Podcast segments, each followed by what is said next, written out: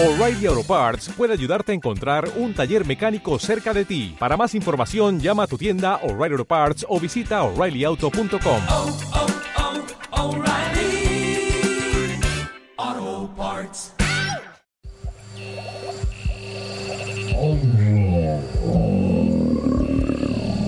Yes, yes, I know you're hungry.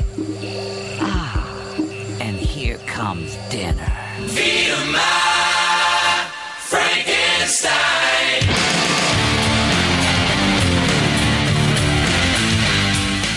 Pues aprovechando que se cumple el 200 aniversario de Frankenstein, de la publicación de la novela original en 1818 de Mary Shelley, vamos a hablar de una obra muy especial, Mary Shelley, La muerte del monstruo, obra de Raquel Lagartos y Julio César Iglesia, obra que ya salió en 2016, pero que ha salido una nueva edición pues para conmemorar este aniversario de una de las mayores obras de ciencia ficción, de terror y, por qué no decirlo, de la literatura que, ha habido en la historia.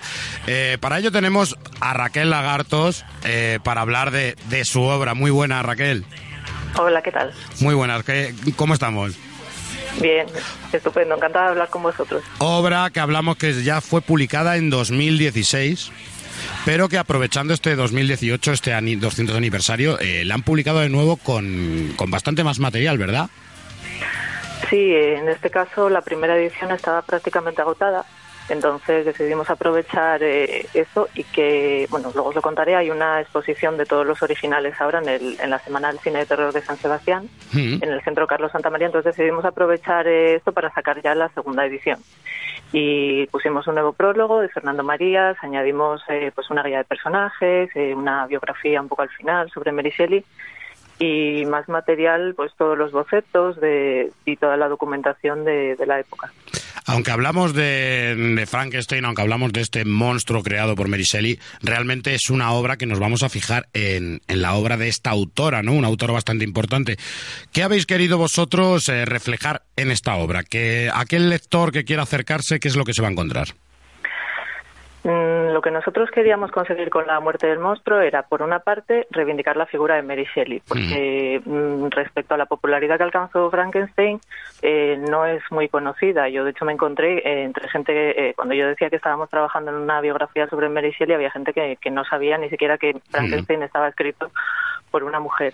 Y por otra parte, eh, hacerle un poco de justicia a la figura del monstruo, eh, porque, mm, bueno, la, la imagen que casi todos tenemos en la mente es la de Boris Karloff haciendo del monstruo de Frankenstein un monstruo bastante estúpido y con unas capacidades intelectuales muy, muy menguadas y que no se corresponde en absoluto a lo que es la, figura de, la criatura en la novela. Entonces, eh, lo que contamos es desde el punto de vista de una Mary anciana ya en sus últimos días de vida, cómo ella va repasando todos los acontecimientos de su vida que le llevaron a, volver, a volverse pues, de alguna manera más conservadora y eh, lo- eh, también exploramos su relación con la criatura. Criatura que se ve en todo momento en la obra, que en cierto, bueno, en cierto modo, eh, digamos que su personalidad, todos sus miedos y todo, toda la vida difícil, porque vamos a decir que Shelley no tuvo una vida para nada fácil, eh, está completamente reflejada todos sus miedos y todas sus inquietudes, ¿verdad? Sí, uno cuando lee la novela, mm, lo primero que, que se da cuenta es que ella misma se proyectó dentro de la, de la criatura. Y si repasas un poco su vida, ves que bueno, su padre la repudió, eh, la, la sociedad también eh, la- eh, le hizo de lado, eh, perdió a varios de sus hijos, perdió a su marido, perdió a sus amigos. Y todo eso nosotros queríamos volcarlo y que se viera dentro del cómic. Además decías, en Mary Shelley había gente incluso que desconocía que la propia obra era de, una pertenecía a una mujer e incluso la asociaba a su a su marido Percy, ¿verdad? Sí, bueno, al principio, mm, bueno, Mary no pensaba que, fuera a publicarse si, si se sabía que era de una mujer, entonces fue Percy el que la llevó a los editores y bueno, finalmente sí que sí que salió a su nombre, pero bueno, eh, él metió mano ahí en algunas cosas, hizo algunas correcciones en la novela. Sí, de hecho, además ella quería, al principio creía que iba a ser un cuento corto que luego se encontró con una novela, ella en- incluso por sorpresa. Eh, decir que es verdad que la imagen de lo que es Frankenstein ha sido, fue completamente mm, cambiada y fue transmutada de lo que realmente Shelley intentó dar en la obra, e incluso muchas veces con un mensaje bastante cristiano y un mensaje bastante, mm, no sé cómo explicarlo, intentando, intentando sembrar, sembrar cátedra, ¿no? Y sembrar, y sembrar culto. Sí, le- bueno, de hecho, la primera adaptación ya más moralizante o más eh, cristiana eh, fue Vida de Mary. O sea, las primeras adaptaciones teatrales con la criatura ya, pues eh, tal y como la conocimos después en el cine, se hicieron con, de alguna manera, con el beneplácito de, de ella. Mm, Porque la, bueno, la sociedad de la época no estaba preparada para, para asimilar una criatura que pudiera cometer crímenes y ser eh, tan diferente de, de lo natural, fuera de alguna manera de, de la, de la sociedad y que fuera inteligente. Y yo creo que por eso también quedó relegado un poquito a lo que es literatura de terror, porque mm, creo que no me equivoco si decimos que estamos ante una de las mayores novelas de ciencia ficción que ha habido y uno de los pilares básicos. Sí, bueno, yo creo que ahí hay cierta discusión en cuál fue la primera de ciencia ficción. Y la verdad es que es muy innovadora para la época, tanto a la hora de plantear, pues eh, lo que tú dices, el tema de, la ciencia ficción, como de, innovar el terror, porque hasta el momento pues era un terror muy gótico de, mujeres en castillos y en camisón, y ella plantea pues eh, un terror más psicológico, más, bueno, de otra manera. E incluso está bastante bien porque incluso aquí en la novela habéis eh, marcado y habéis dejado bastante claro el tema del galvanismo, ¿no? De, de toda la- de todos esos experimentos que se hacían con la electricidad, que no dejan de ser la base de la novela original. Sí, es una, es una época fascinante. Documentando encontramos, eh, por ejemplo, eran muy populares en aquella época los espectáculos en los que descuartizaban animales y eh, todos estos eh, experimentos con la electricidad, pues para explorar esa frontera entre la vida y la muerte y sobre todo el sistema nervioso. Empieza a haber eh, muchos avances médicos, aparece la anestesia. Hasta el momento operaban sin anestesia a los enfermos, entonces tenían que hacer las prácticas con animales para operar lo más rápido posible y bueno, es una época muy, muy interesante. Eh, ¿Cómo ha sido para ti, porque claro, a la hora de, ilustrarlo, cómo ha sido para ti el, plasmar al monstruo? Porque, como bien decías, tenemos un tópico, tenemos un arquetipo en la cabeza y parece eh, que es bastante difícil mm, sacar a este monstruo cuando incluso Mary Shelley eh, creo que se basó en el paraíso perdido para, para un poco eh, describirlo. ¿Cómo, ¿Cómo hiciste tú? ¿Cómo te llegó la imagen del monstruo que nos presentas tú en la cabeza?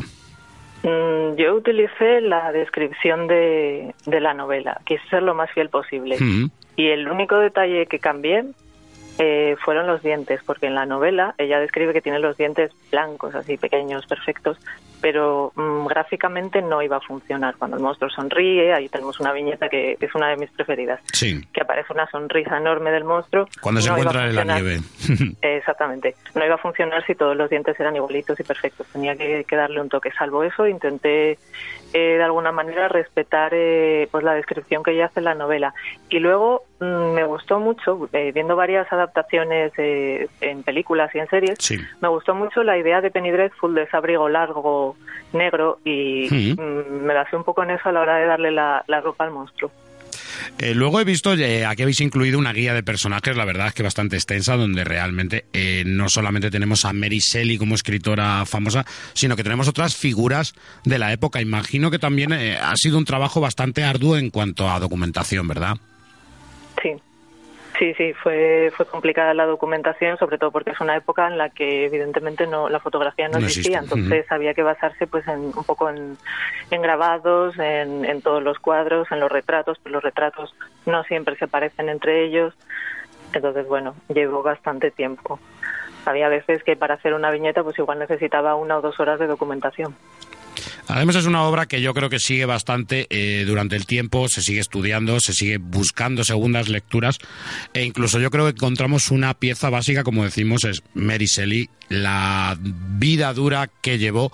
Eh, ¿Cómo crees que se representa eh, la muerte de sus hijos, de, sus tres hijos, con el monstruo?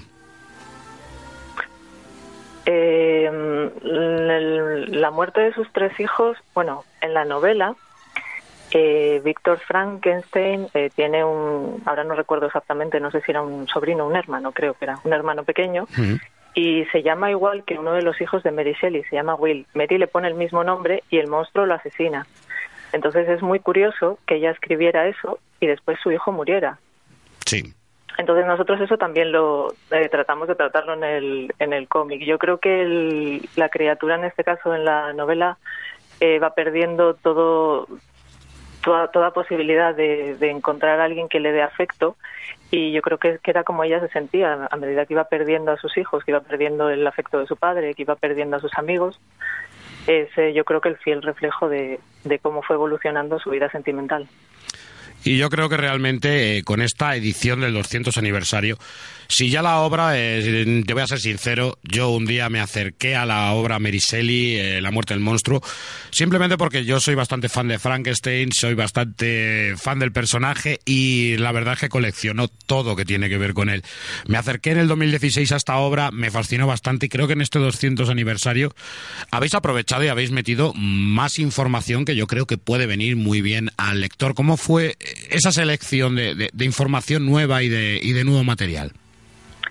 Lo que queríamos en esta segunda edición era acercarlo un poco más a la gente que no fuera conocedora ni de ni tanto de la obra ni de la vida de Mary Shelley. Entonces, por eso incluimos pues eh, una guía de personajes en donde contamos un poco al principio del cómic quién es cada uno de los de los personajes que va a aparecer, por si alguien pues se pierde, puede volver al principio, puede saber quién es y al final de todo, para no hacer spoilers, eh, una Sí. guía pues eh, con toda la cronobiografía eh, pues un poco de los acontecimientos que ordenados que, que aparecen en el en el cómic porque en el cómic eh, utilizamos una estructura en la que eh, lo que pretendemos reflejar es pues toda esa, esa enfermedad eh, cerebral que tenía al final de que acabó con su vida vamos Sí.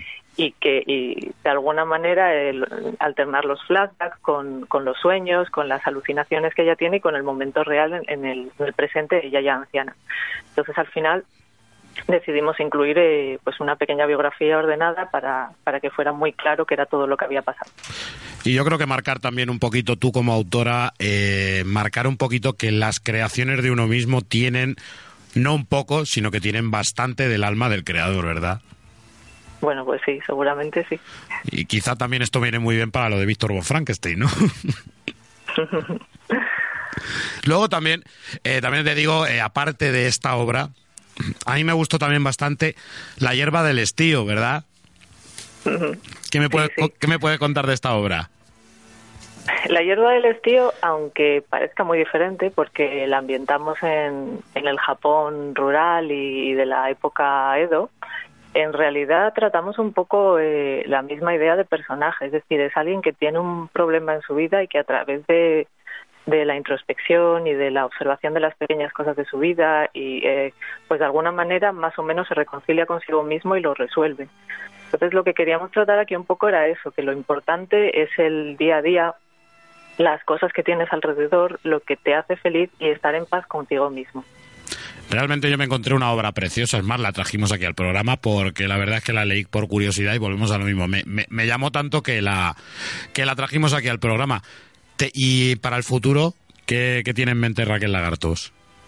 Pues vuelvo a trabajar con Julio César Iglesias Mm. y estamos ya preparando el siguiente cómic, lo que pasa que es un poco prontito todavía. Es un poco prontito Un poco para así. decir nada. Sí, sí, sí, está todavía en pañales la cosa.